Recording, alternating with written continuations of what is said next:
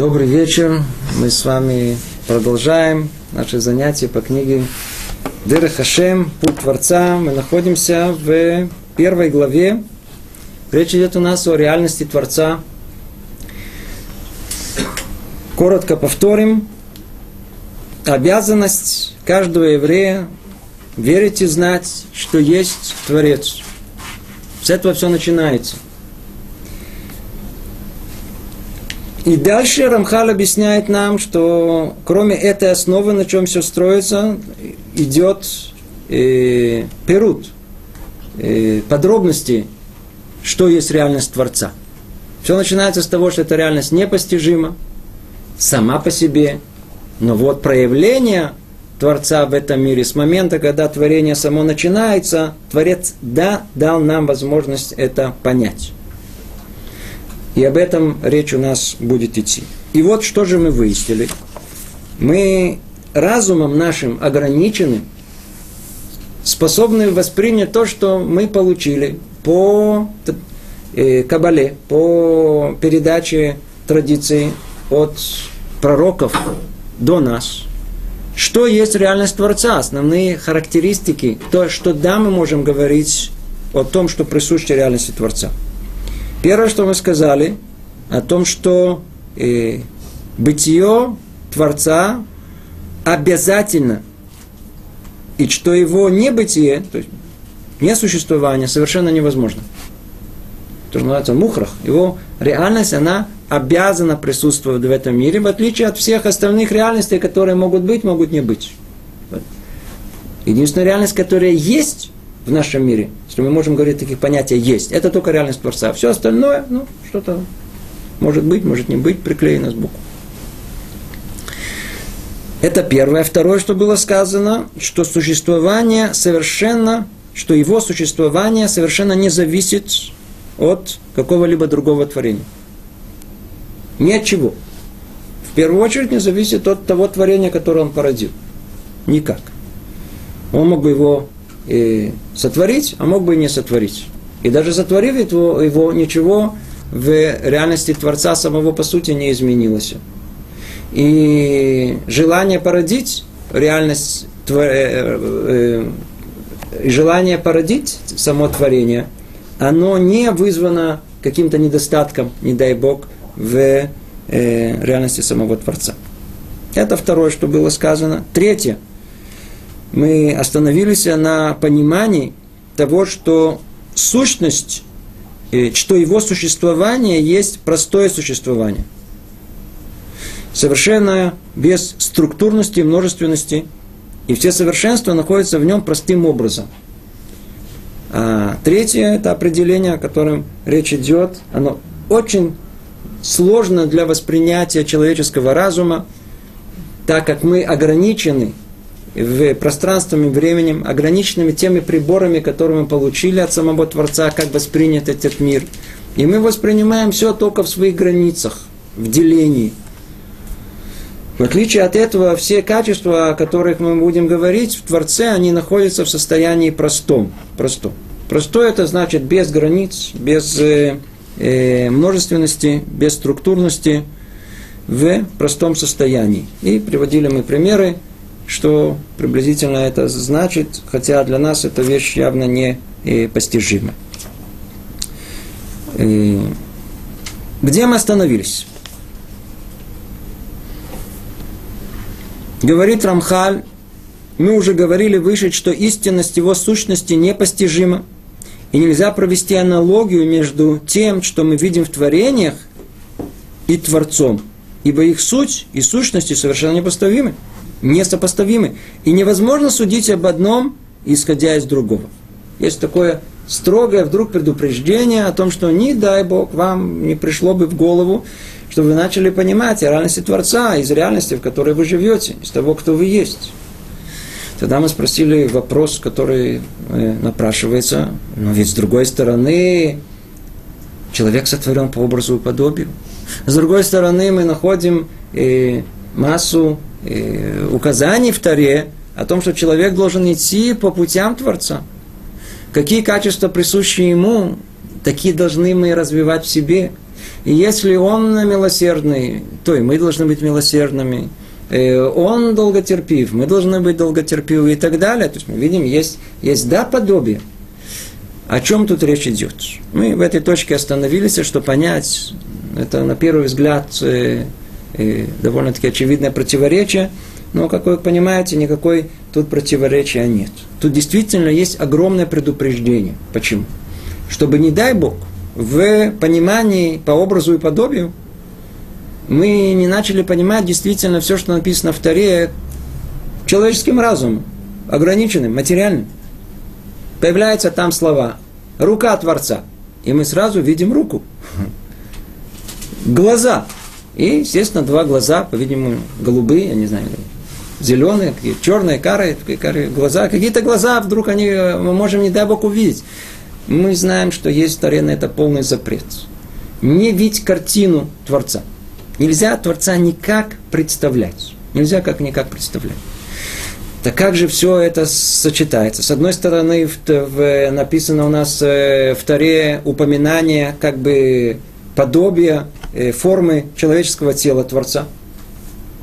Более того, кто помнит, в прошлом занятии мы упоминали от имени пророка Ихескеля, что когда он видел образ некий э, в реальности Творца, то это был образ человеческий. А это снова противоречит всему. И на, в этой точке мы остановились, как это понять, и почему на самом деле никакого противоречия э, между двумя этими сторонами. С одной стороны, полный запрет представить его себе как что-либо материальное, а, э, а с другой стороны, мы видим, что да, постоянно употребляется и описание его как нечто, на первый взгляд, не дай Бог, чтобы мне это поняли, материальное. Как решается это противоречие? Так мы начали с того, что действительно э, человеческое тело, оно имеет причину, почему оно выглядит именно таким образом. Какова это была причина? Сказали, что причина, она обратна, чему мы могли бы подумать. Причина того, что у нас такое тело, является то, что у нас есть душа такой формы. Та самая невидимая духовная часть, которая есть мое «я», оно имеет форму с руками, ногами, с головой. Кто это видел? Мы, э, э, ваш вопрос очень уместный. Действительно, теми глазами, которые у нас есть, это не видно. Нам единственное, что видно, видно это э, э человеческое тело. Но так как Рамхаль уже повторяет много раз о том, что все, что, о чем мы тут будем говорить, действительно, это не из того, что мы должны были исследовать, уже были ученые, которые пытались выпарить мозги, чтобы увидеть, где там душа находится. И сколько они выпаривали их, никаких результатов, увы, не получили. Пришли к полному, однозначному, окончательному выводу – нет души. Это не еврейский взгляд на мир. Мы мир познаем не из опыта жизни, хотя мы с ним считаемся – соотносимся, принимаем расчет, а мы понимаем этот мир согласно тому, что написано в Таре, согласно тому, что передали наши мудрецы от э, Синайского откровения, когда там была получена вся мудрость, и до наших дней то, что дошло. И вот, из того, что дошло от пророков, мы знаем о том, что все причинно-следственные связи тут, в этом мире, они обратные. Обратные. Мы думали, например, что я предположим, что человек думает, что да, есть душа, так он может предположить о том, что э, э, э, душа может иметь тоже какую-то форму из-за того, что у нас тело такое. Но на самом деле все наоборот. Все исходит из духовного, и как следствие есть материального. Поэтому а, а, душа человека имеет форму человеческого тела, поэтому, человеческое, поэтому у нас есть такое тело, такое форма материальная. Это мы знаем. Да более того, следующий вопрос, если вас более будет э, уместно спросить вам, откуда вы знаете, кто это видел, э, а почему у нас э, душа такой формы? Э, ответ. Потому что мир, истинный, духовный мир, он тоже имеет такую же форму. Когда мы сказали вещь совершенно, на первый взгляд, ума непостижимую, все, что я говорю, естественно, что это надо учить подробно, отдельно, это не тема нашего рассмотрения. Говорят в книге Зоера, в других местах, о том, что Творец, сотворив этот мир, сотворил вначале первый прообраз, форму идеальную, которая только возможна в этом мире человеческого тела, И согласно этому прообразу был сотворен мир, и в конечном итоге и конечная цель сотворения этого мира, что? Человек. Обратите внимание, весь колоссальный космос, и все, что есть, и, и ангелы, и, не знаю, это там, все в мире с колоссальными там, э, э, звездами, галактиками, атомами, растениями, животными, весь колоссальный мир, он для человека. В конечном итоге, чтобы последний день появилось то венец творения, для чего все это? Для чего все это?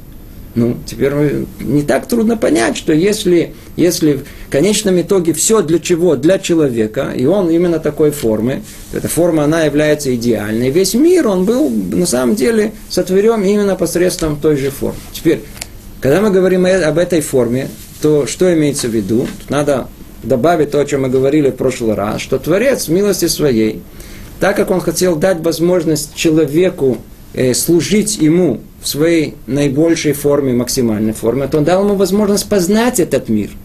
И для этого он его сотворил именно э, вот так, как мы сказали, посредством вот формы человеческого тела.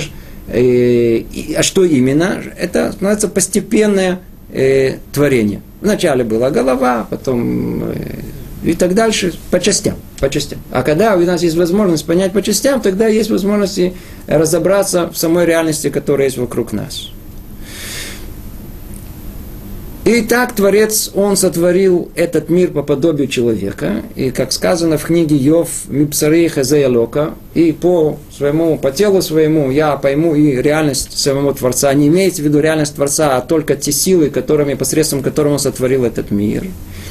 И таким образом у человека, да, есть возможность познания творения этого мира по подобию того, как человек устроен. И зная секреты этого мира, мы можем их расшифровать. И действительно, в наших книгах, которые занимаются внутренней частью Торы, там расшифровано о том, что э, то самое ограниченное желание Творца, она реализовалась, вышла в этом мире постепенно. Вначале, в первый день была первая сила, которую она сотворила первый день со всеми сопутствующими результатами, вторая сила во второй день и так далее. А каждая из них, она соответствовала определенной части э, человеческого тела. Условно говоря, тело – это абстрактное понятие, я не говорю сейчас о материальном. А в конечном итоге это все реализовалось и в конкретную форму материального тела. Вначале было э, силы, которые находятся в том, что называется голова, а потом в том, что называется руки, и в том, что называется тело, и ноги, и так далее. Понятия эти нематериальные, понятия это наиболее абстрактные, которые только могут, могут только быть. А, о чем речь идет? Речь идет о, например, в качестве примера. Есть понятие хохма и бина. Хохма – это мудрость. Она исходит из милосердия Творца, который дал возможность человеку познать этот мир. Она корень э, мысли, корень задумки всему, что есть в этом мире, это вещь крайне положительная, она способна осознать очень много, она распространяется во все стороны, называется хохма. Она соответствует определенной части, э, правой части нашего мозга. С другой стороны, есть тоже то, что исходит из милосердия, но там уже находятся корни э, правосудия и строгости в этом мире. И это называется левая часть бина – Теперь посередине есть то, что соединяет эти две противоположности. Я просто не вхожу, в, у нас займет это время, это не наша тема. Я это объясняю только для того, чтобы дойти до нашей точки рассуждений. Есть у нас э, э, хохма с одной стороны, с другой стороны есть э, э, бина. И есть то, что соединяет их, синтезирует их в одно единое, позволяет человеку понять исследуемое какое-то явление. Это называется дат. Дат перевод его слова присоединение. Он присоединился, понял, разобрался. Это называется я даты. Я понял, разобрался в этом, присоединился к этому. Это все, где находится у нас, находится в голове. Это то, что мы разобрали. И дальше есть, например, понятие сила, одна из основных, которым уже непосредственно реализуется этот мир. Называется хесед.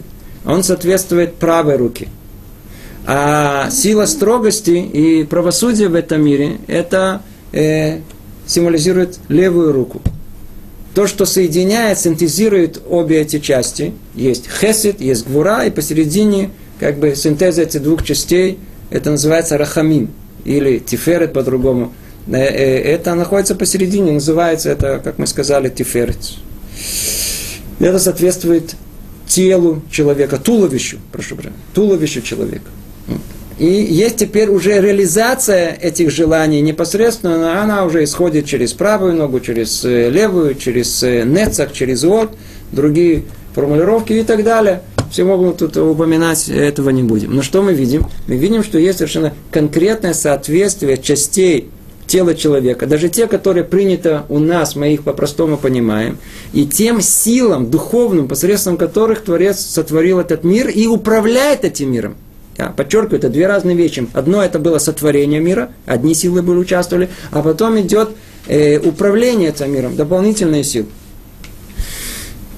Мы хотели сказать только на прошлом занятии чуть-чуть больше подробностей, что было ясно. Мы начали, например, с головы. Я только в качестве примера вам приведу, о чем речь идет.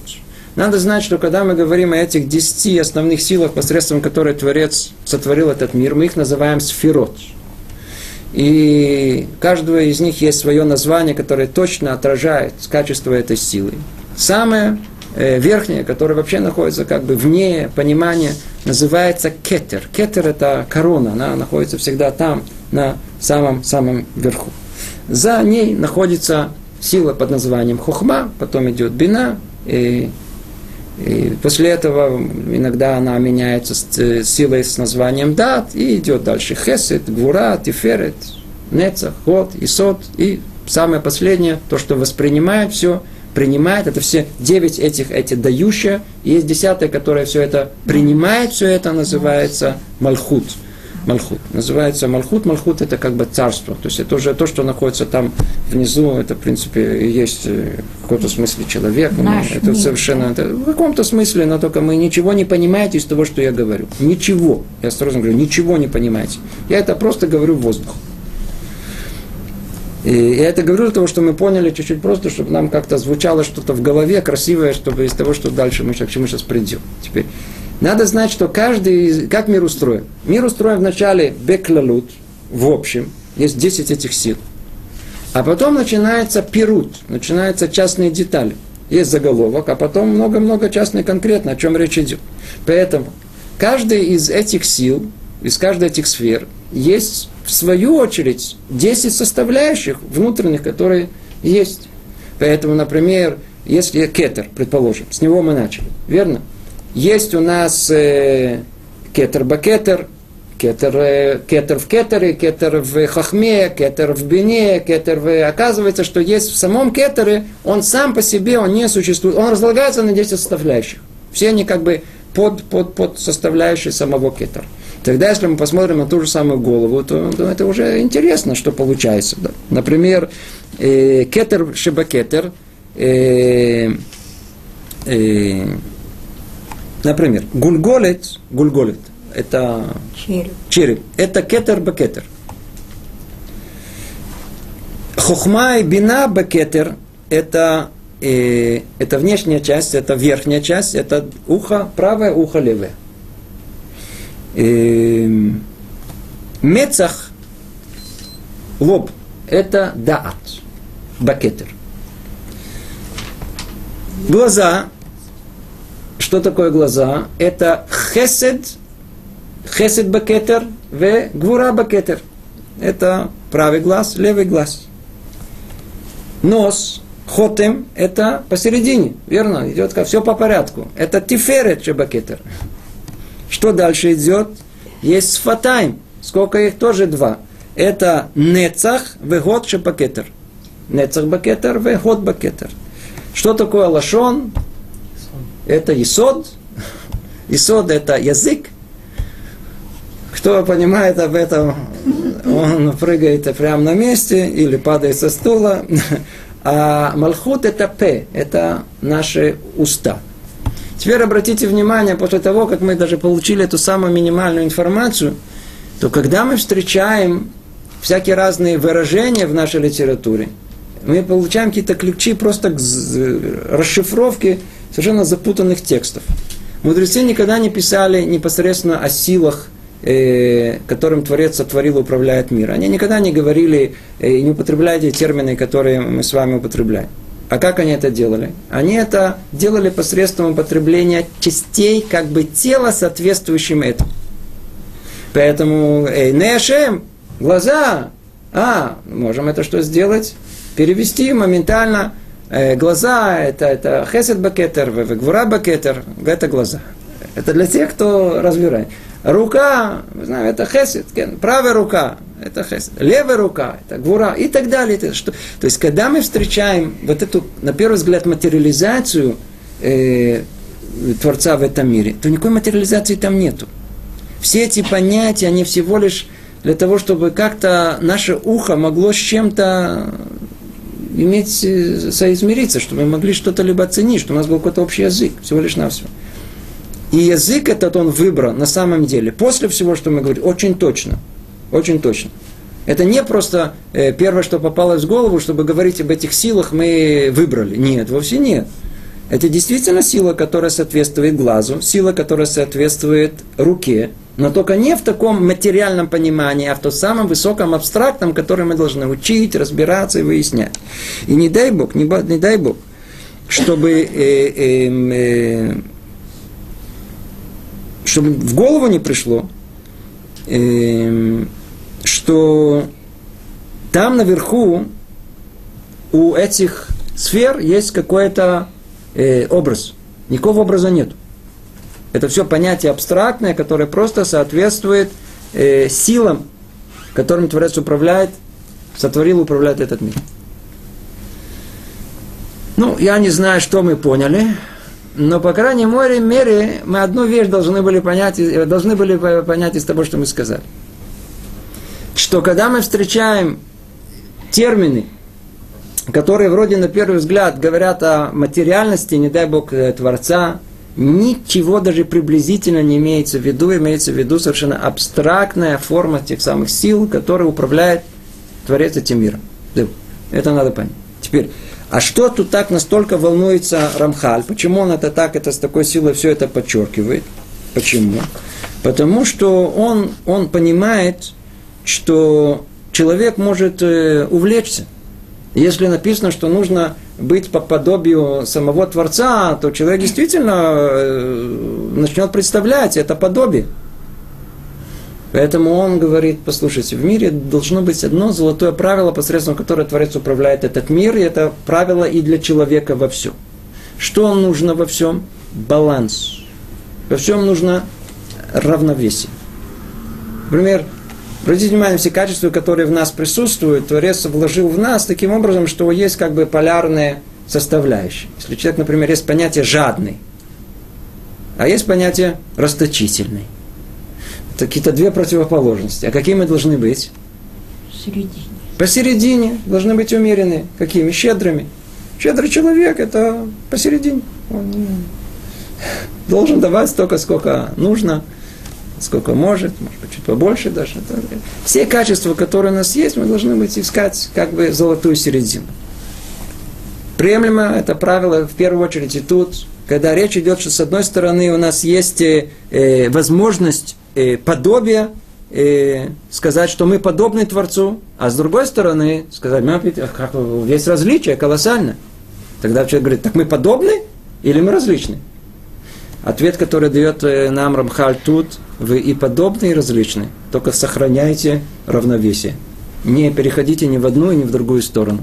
В качестве примера э, нашел э, Раф, Раф Фриндудера, он приводит о том, что э, есть понятие любовь и есть понятие страх. Помните, мы в книге Псилат и много об этом говорили.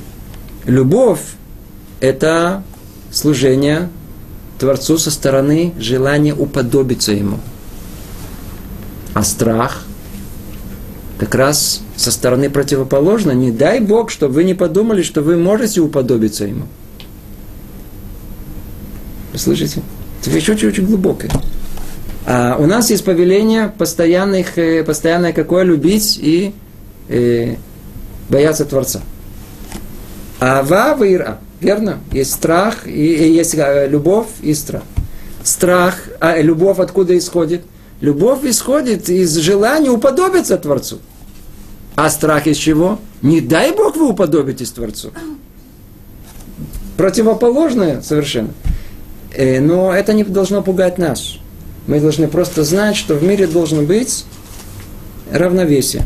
Мы должны искать постоянно этим проявлением любви своей к Творцу подобие с Ним, но с другой стороны прекрасно знать, что между нами и Ним это не то, что пропасть, как тут люди, как правило, мы говорим, а просто ноль и единица. Да. Ничего и все. Это то, что мы должны знать. И вот это очень э, тонкое равновесие э, в служении Творцу мы должны соблюдать. Ну, я надеюсь, что мы чуть-чуть, ну, совсем немного эту тему э, задели, что было понятно, понятно. То повторим снова, что непосредственно уже говорит Рамхаль, но мы уже говорили выше, что истинность его сущности непостижима. И нельзя привести, провести аналогию между тем, что мы видим в творениях, и Творцом. Ибо их суть и сущности совершенно несопоставимы, и невозможно судить об одном, исходя из другого. Это вторая сторона, это предупреждение, это нет, это страх. А до этого, в его словах было со стороны любви, наоборот, с, с того, что наоборот нужно уподобиться. Продолжает он, но это также одна из вещей, известных из традиции, и истинность которых проверена исследованием законов и принципов самой природы. Теперь он старается, он пытается сделать некий итог всей теме простоты э, Творца. Обратите внимание, мы находимся где? Мы находимся э, на понимании, что есть, э, в чем проявляется сущность простоты Творца. Из этого исходит очень много. Еще раз повторю, мы все это знаем, несмотря на то, что мы, он закончил, что это невозможно познание, верно? Каждый раз, обратите внимание, он нас как бы возвращает. А откуда мы знаем, если мы говорим все время, что невозможно узнать, откуда же мы знаем? Но это одна из вещей, известных из традиций. Как вы спросили, откуда вы? Видели? Нет, не видели. Мы это знаем из традиции. И истинность которых проверена исследованием законов и принципов собой природы. Если мы люди с здравым смыслом и будем пользоваться правилами логики, и будем исследовать этот мир как положено, без отклонений, чистотой души, то мы тоже придем к такому же результату. То, что он нам говорит. И что он говорит? Что во всяком случае не может быть, чтобы не существовал один сущий, который вне природы, его законов и границ. И к нему не относится ни бытие, ни достатки, множественность и э, составность. Он вне всякого отношения и сравнения и всех событий, происходящих с творениями, и он истинная причина всего существующего и всего, что происходит. Ибо без этого существования объектов, которые мы видим, их постоянность была бы невозможной этот кусок очень-очень сложно написывает всю нашу реальность. Что он говорит? Давайте взглянем на наш необыкновенно сложный мир. Каких только пластов существования в этом мире нет. Все так сложно. Даже возьмите простую мертвую, мертвую природу. Мертвую природу. Есть у нас э, физика, химия, э, под каким пластом смотреть, в каждой физике есть сколько, сколько областей, в химии и так далее. Как смотреть на этот мир? Через что? Как молекулы, как атомы, как, как, как, как что-то живое, как белки. Как... На первый взгляд, от того, как мы посмотрим на этот мир, такой мир вы увидим. Физик смотрит на этот мир. Все молекулы, все, все, все молекулы, все атомы. Более того. Какие-то химические соединения, не более. Биолог посмотрит, ну, она, уже на другом уровне знает, это на молекулярной биологии, на уровне каких-то ДНК, клеток и так далее. Все из этого по более-менее состоит. То ли органическая химия, неорганическая химия. Вообще мир то все зависит только от взгляда, которым мы, мы взглянем. Мир очень-очень сложный. Я уже не говорю про самого человека. Откуда, что за этим всем стоит? Где причина всего этого?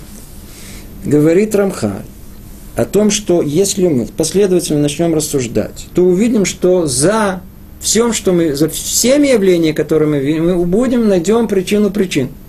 Найдем причин причин. И все в конечном итоге придет к тому, что есть там э, тот самый сущий, который должен быть по определению вне природы. Ничего внутри системы себя создать не может. Всегда любим говорить в полемике с э, эволюционистами, если, если например, а, магнитофончик может себя создать. Давайте уберем его, он такой сложный. Стакан может. Самая простая форма может себя создать. Но она не может. Внутри нет решения. Внутри системы нет решения. Чтобы можно было решить, надо выйти извне. Извне. Извне есть решение всегда. Это то, что тут есть. Там внутри, в законах природы, не может быть тот, кто его породил. Тот, кто породил, должен быть где находиться извне его. Если время даже понимание современной науки это понятие э, сотворенное, то тот, кто его сотворил, должен находиться вне времени по определению. Это то, что он говорит, что во всяком случае не может быть, чтобы не существовал один сущий, который вне природы, ее законов и границ. И к нему не относятся ни бытие, ни недостатки. Теперь дальше он уже говорит о том, что нет возможности прописать ему Э, какие-то недостатки, которые присущи всему материальному, всему, что есть в материальном мире. То есть множественность, составность. Мы говорили, он реальность какая? Простая. Он вне всякого отношения и сравнения и, и всех событий, происходящими с творением.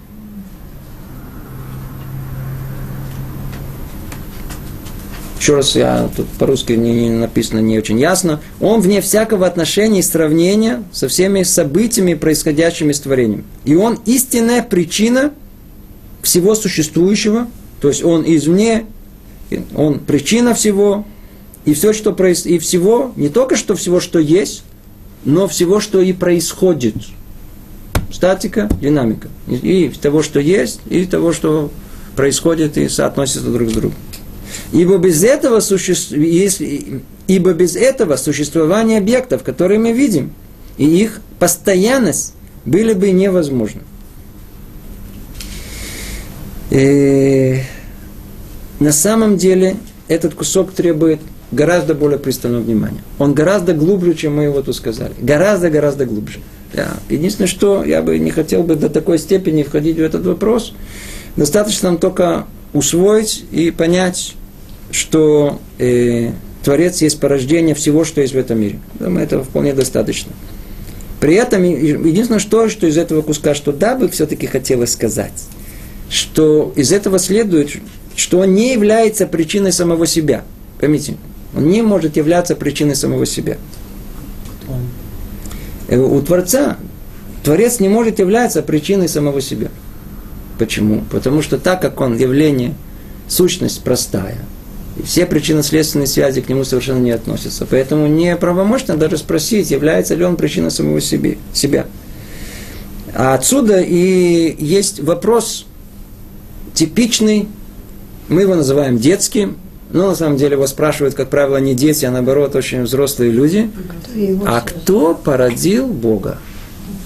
Верно? Это очень-очень интересный вопрос. Естественно, потому что человек в его сознании, в понимании – если есть что-либо, значит, откуда-то появилось. А, вы говорите, что все пришло от Бога. Отлично. Я умный, я спрошу вас, а кто его породил? Вот она, снимайте кипу.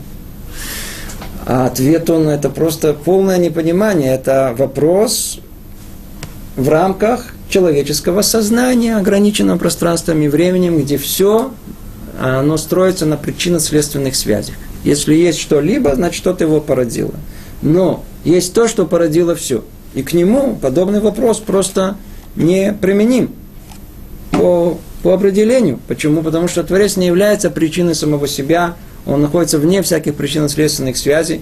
Поэтому вопрос о том, э, что его породило, это только тот, кто находится во времени, в понятии времени, он может спросить такой вопрос. Порожден, такой вопрос порожден понятием времени. А если речь идет о реальности вне времени, то и вообще и постановки вопроса такого принципиально нету. Кто его породил? Да. Детский сад. Что поняли? Поняли? Давайте пойдем дальше. И еще необходимо знать, продолжает Рамха, что эта сущность неприметна одна и не более. Сейчас мы дошли до э, того, что больше всего нам знакомо. Мы с вами все э, знакомы с, основно, с основой иудаизма, которая называется монотеизм. Что привел Авраама Вину, первооткрыватель Творца в этом мире? Он привел идею единого Творца. В том, что Творец один, в отличие от представлений, которые были в его время, которые о чем говорили, что мир, он э, есть много решует, много сил в этом мире. Все они борются между собой. То есть речь шла о идолопоклонстве. Идолопоклонство это вещь очень глубокая, очень непростая. Речь шла о том, что в мире есть много сил. Много сил. Они противоборствуют. И так, таким образом, э, то, что мы видим, результат противоборства этих сил. В чем было величие, в чем было величие Авраама Вину? В том, что он увидел, что все эти силы имеют один корень, и он привнес идею монотеизма. Как мы ее реализуем на практике? Утром и вечером мы говорим с вами Шма Исраэль, Ашем Элокей, но Ашем Эхад. Обратите внимание, мы, надеюсь, что вы обратили внимание, мы говорим Ашем Элокейну, Творец, Он, э, Бог, Он, э, Элокейну – это обладатель множества сил, и тут же, чтобы не подумали, что не дай Бог это действительно так, что мы говорим, чтобы убрать это, что он один. И многообразие, которое мы видим, оно все исходит из одного единого Творца. Это смысл э, Шма Исраэль. Не единственный, но то, что поглубже там внутри находится. Снова что говорит нам Рамхаль?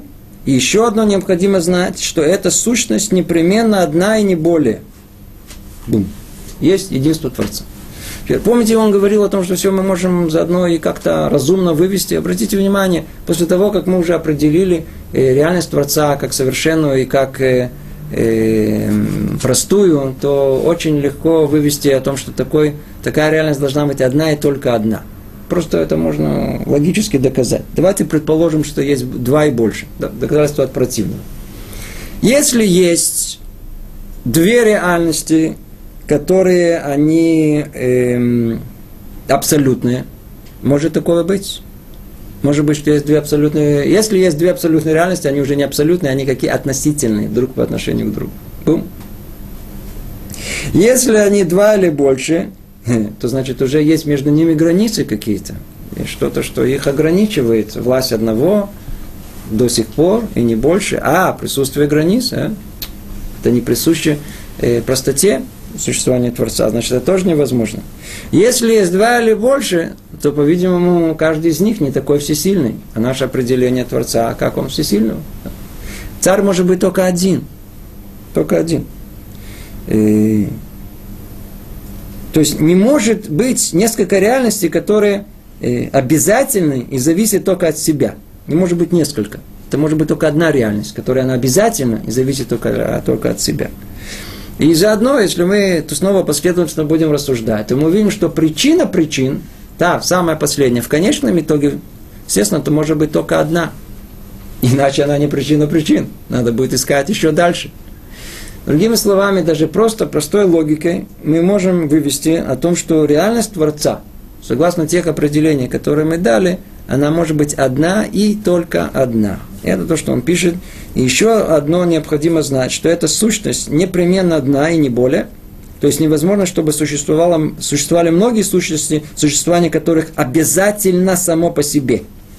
Не может такое быть, если оно обязательно само по себе, Э, что есть еще одна реальность подобная. Иначе они просто будут зависимы друг от друга. Только он один должен существовать в этом обязательном и совершенном существовании. То есть, если речь идет о обязательном совершенном, то это только один. Невозможно, чтобы это было два. И если существуют другие объекты, то только потому, что он производит их по своему желанию И все они зависят от него, они существуют сами по себе. Может быть, тут чуть-чуть остановимся. Тема, тема э, единства Творца. Каком-то смысле эта тема очень центральная в понимании мира вообще. И, да, с точки зрения иудаизма в первую очередь. Мы видим мир колоссальный. На первый взгляд, из вещи, которые совершенно не связаны с друг с другом, противоречат с друг с другом. Многообразие невероятное. Невероятно. Чем занимается мир? Чем занимаются люди? Они хотят познать этот мир. Скажите, они познают, познают этот мир такой, какой он есть? А майсис. Пустые разговоры. Мир такой, как он есть, не познаваем. Ни один мыслитель даже приблизительно не, не сделал даже попытку познать его весь в целостности. Почему? Просто это невозможно охватить. Он настолько он сложен. Чем занимаются люди? Они действительно правильно сделали. Они пошли путем расщепления. Они его, что называется, давайте его понимать, но по, по частям, по кусочкам. Науке это называется идеализация, например.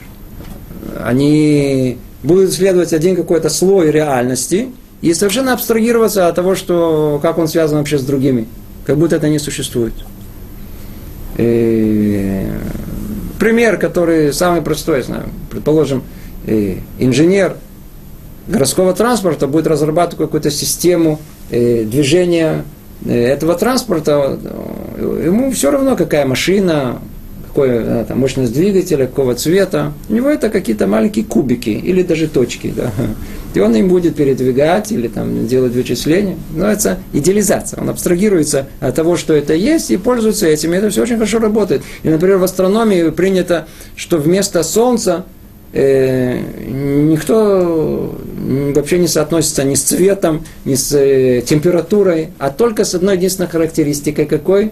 Массой и строят э, астрономические э, вычисления, э, движения планеты, Солнца, и, знаю, звезд и так далее, и получают довольно точные результаты. Это не Солнце, а точка, которая имеет огромную такую массу. Это называется идеализация науки. Но они рассматривают ли всю, в целом всю реальность? Вообще нет. Вообще нет.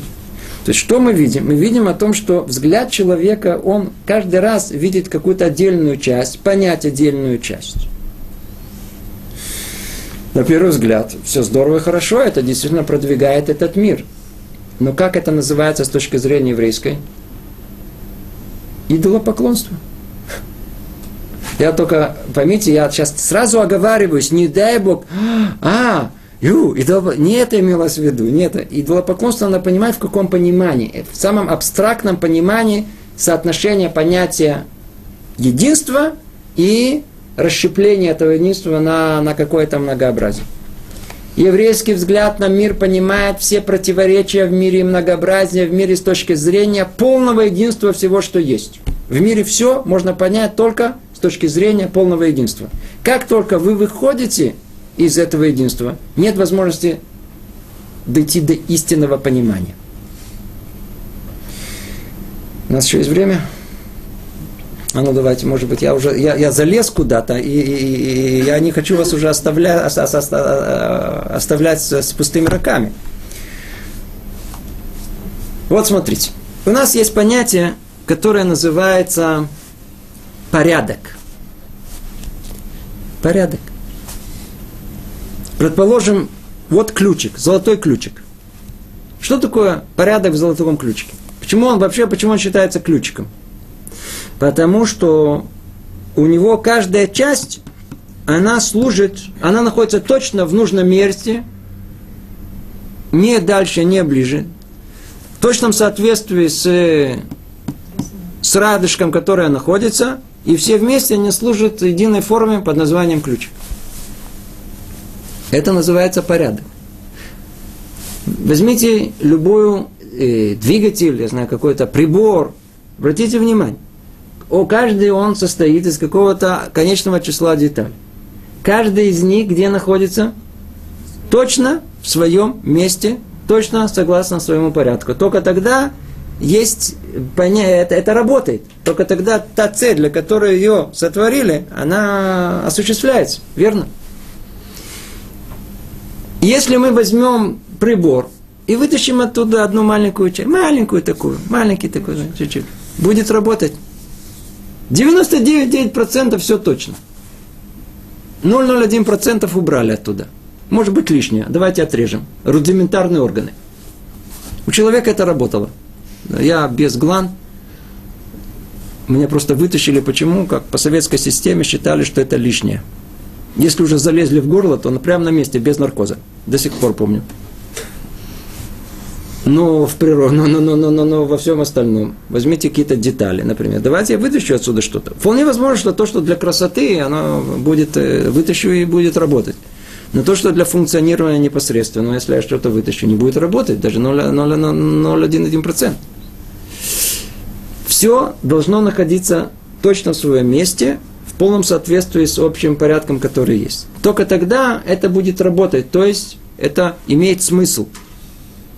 Любая вещь, которую мы захотим понять, если мы ее рассмотрим не в своей полноте, мы никогда смысл для чего это не поймем. Если мы рассмотрим что-либо частично, на 90%, на 99%, и не видим всю полную картину, мы никогда окончательно не поймем, о чем речь идет. Если мы хотим, э, например, прочесть какой-то текст, и нам дает предложение, но только убрали одно слово, мы поймем, но не согласно истинному содержанию того, что хотели до нас донести.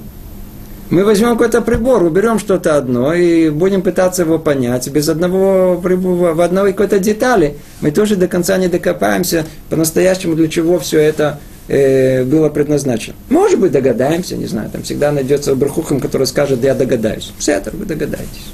Но сам принцип-то остается принципом. Что из этого следует? Почему я все это, все это говорю? Говорю о том, что мир, если мы только хотим понять что-либо в нем, он постигается только при одном условии, что у нас есть полнота знаний. Полнота знаний. У нас есть то, что мы называем в конечном итоге что? Совершенство, другими словами. Или истинные знания. То есть, когда мы будем обладать знаниями полными, которые полностью все описывают, это есть истинные знания, которые позволят нас понять, для чего это предназначено. А не обладая этими знаниями, если мы имеем частичные знания, то ли мы поняли не так, то ли мы вообще не поняли. Так вот, по-простому все звучит так. Когда мы понимаем все в своем единстве и полноте, мы понимаем истинную суть этой вещи.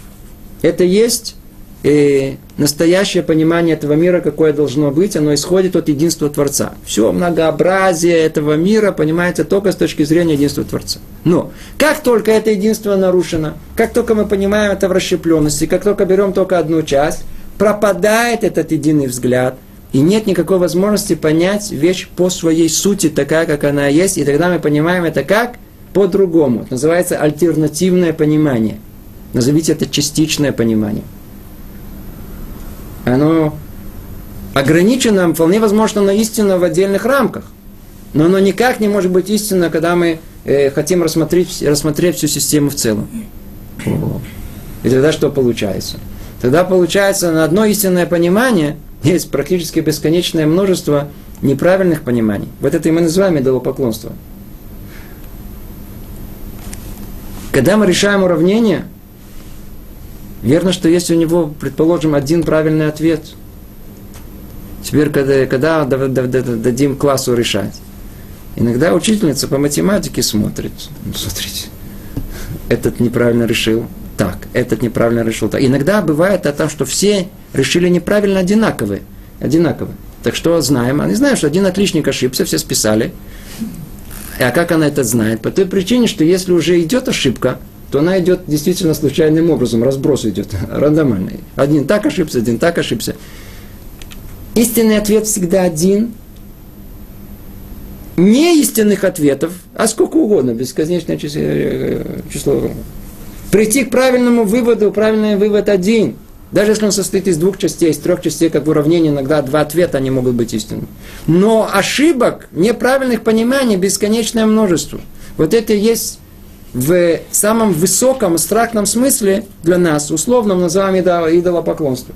Есть единство Творца, единый Творец. И только благодаря единству мы понимаем все, что есть в мире.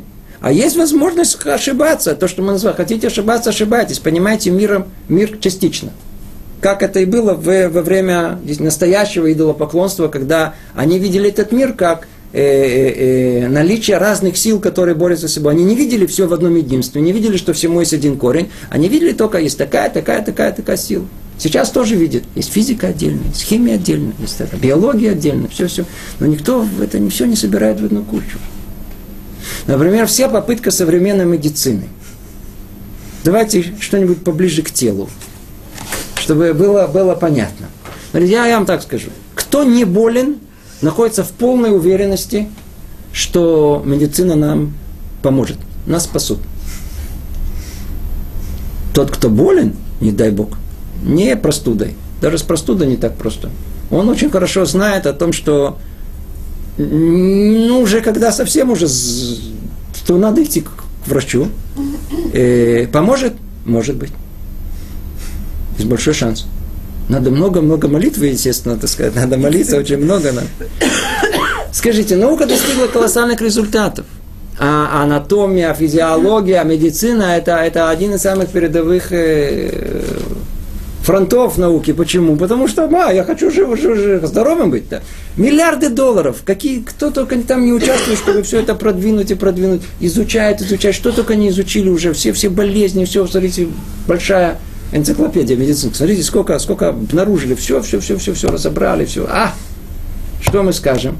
Ну и что, и что, ну какой результат? Молитесь. Молитесь. Во-первых, лучше всего молиться, чтобы не быть больным. Не дай Бог чтобы попасть в руки к э, врача. Это не то, что я ничего против них не имею. Они, многих людей, они э, спасли, не всяком сомнении. И когда вы уже сильно заболели, так что надо что-то отрезать, прекрасно отрежут. Опять же таки, в хороших больницах, с хорошей врача, это, опять же, не каждому резнику попадаться под руки. Но э, они помогут. Но результаты, на самом деле, по большим счету, сколько раз мы приходим, они говорят, ну, сделай, сделай э, анализы. Анализ, так. Приходит человек полумертвый, все нормально. Здоров. Ты здоров, анализы нормальные, то, то есть по, по, по анализам минимальным, которые причем есть, ты здоров, все нормально, иди гуляй. Теперь вы оттуда выходите, это сказать, как твои дела? Я здоров. я здоров, но я пока лягу. я, я, я, я пока, так сказать, может быть, как-то как выживу из здорового этого состояния. То есть есть еще что-то, которое современная медицина полностью, она э, отрицает. Почему? Потому что она настаивает на одном единственном, о том, что человек это мясо, кости и что-то между ними. И все. Там есть жидкое, там есть всякие нервы, там есть... Все, что можно пощупать, измерить, все есть. А обожите, но, смотрите, есть какие-то китайцы, они вообще никаких методик этих не знают. Они что-то делают совершенно, совершенно непонятное, которое ни одна научная проверка она не, не подтвердила. Ни одна. Сейчас в Америке э, чуть ли не, не, не угробили там полмиллиарда долларов, чтобы проверить альтернативную медицину вот эту. И доказали, что ничего, пусто. Теперь обратите внимание, сколько людей обращаются к альтернативной медицине, а сколько к такой. В основном человек болеет, идет в альтернативную медицину. Когда уже заболел так, что вообще уже понимает, что это уже то ли в гроб, то ли, то ли жить, он идет такую. Почему уже идет сдаваться? Почему, знает, сейчас то ли отрежут, то ли как дадут что-то, непонятно, что то ли испортят, то ли, то ли добавят. Ну, теперь, кто столкнулся с этим, прекрасно знает, альтернативная медицина, она действительно не всегда помогает. Там тоже есть много ничего непонятного. Но скажите, все люди такие глупцы, что они ходят к этим гомеопатам, если вообще бы это ничего не помогало? Скажите, все как один глупцы, все дурят, знаете, ахизат и нам, знаете, на, попробуй. Да, все, сейчас выздоровел пациента. Это же не так. Кто действительно с этим столкнулся, знает о том, что вот этот не помог, этот не помог, этот не помог, этот как дал, бум, вроде вылечился. Ну, явное влияние есть. А что за? Вообще непонятно. Что, что такое? Э, вы понимаете, что такое гомеопатия? Это вас лечат тем, что не существует.